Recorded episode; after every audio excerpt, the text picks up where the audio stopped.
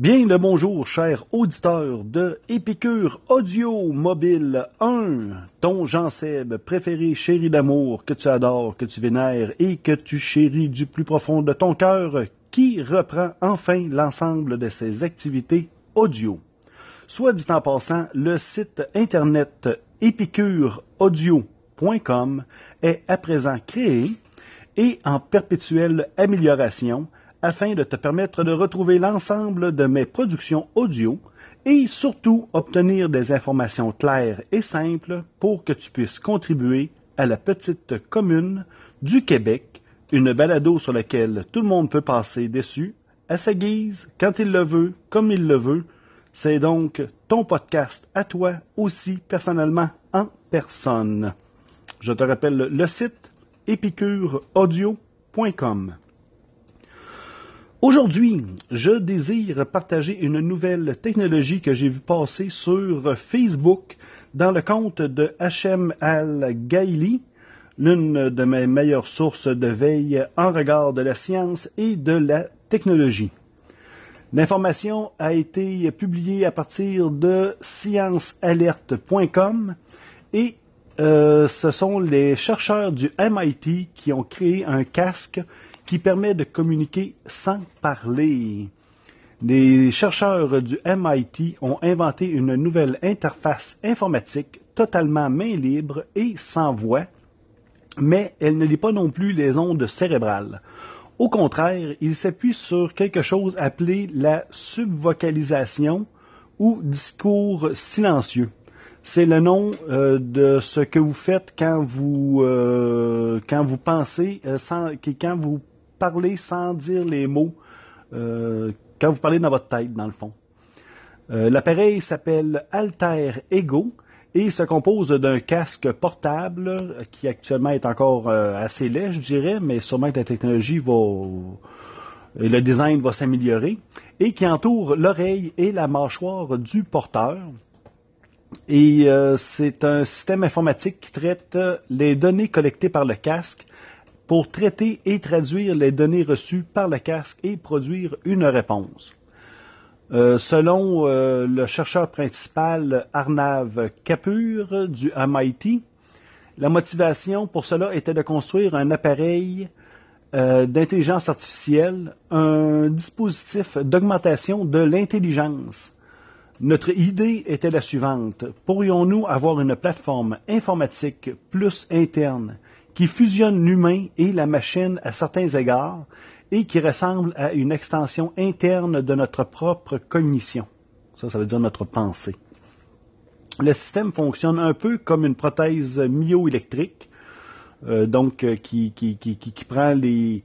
Ben, je, vais, je vais vous l'expliquer. Euh, lorsque vous avez l'intention d'agir, notre cerveau envoie des signaux électriques dans nos muscles pour leur dire quoi faire.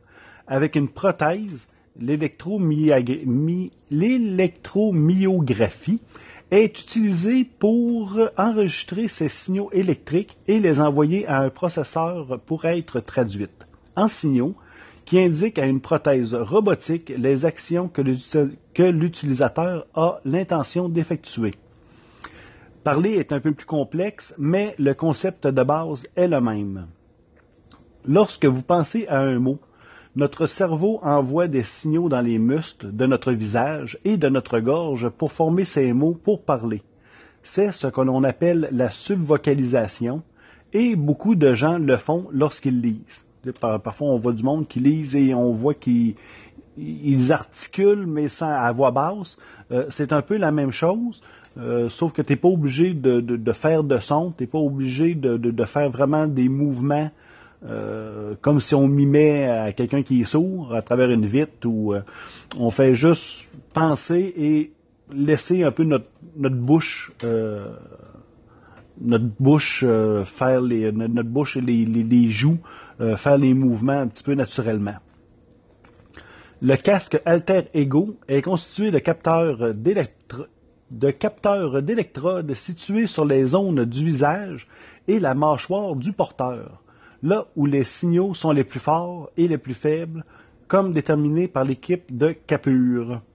Il comprend également une paire d'écouteurs à conduction osseuse qui enveloppe l'extérieur des oreilles de l'utilisateur. Ceux-ci transmettent le son directement à travers l'os de votre crâne, laissant vos oreilles libres d'entendre tout le monde autour de vous. Combinés, ces capteurs permettent au porteur de parler silencieusement à l'ordinateur en pensant aux mots et l'ordinateur de parler par l'intermédiaire des écouteurs comme euh, un Google, euh, un Hello ou un Siri. Euh, vous pouvez parler sans avoir à dire OK Google ou Hey Siri, ou l'autre qui est Hey Bixby. cela nécessite encore un calibrage pour chaque utilisateur individuel.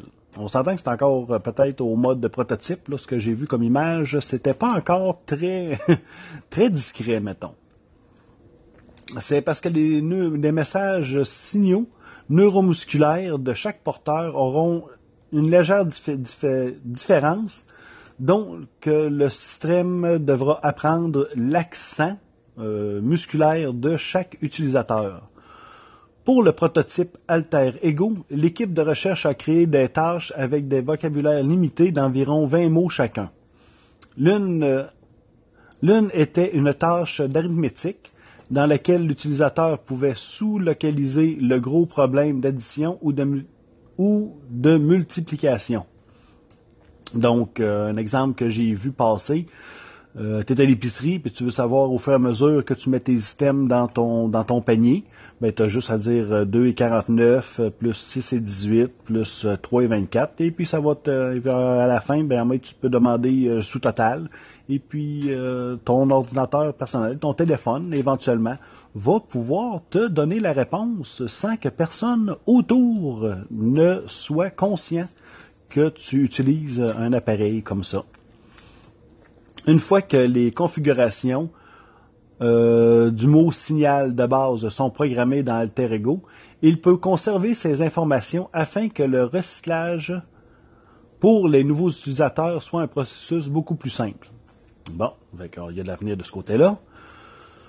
Pour une, pour une étude d'utilisabilité, les chercheurs ont eu 10 utilisateurs qui ont passé 15 minutes à calibrer la tâche arithmétique à leur propre neurophysiologie, puis 90 minutes à l'utiliser pour des tâches diverses.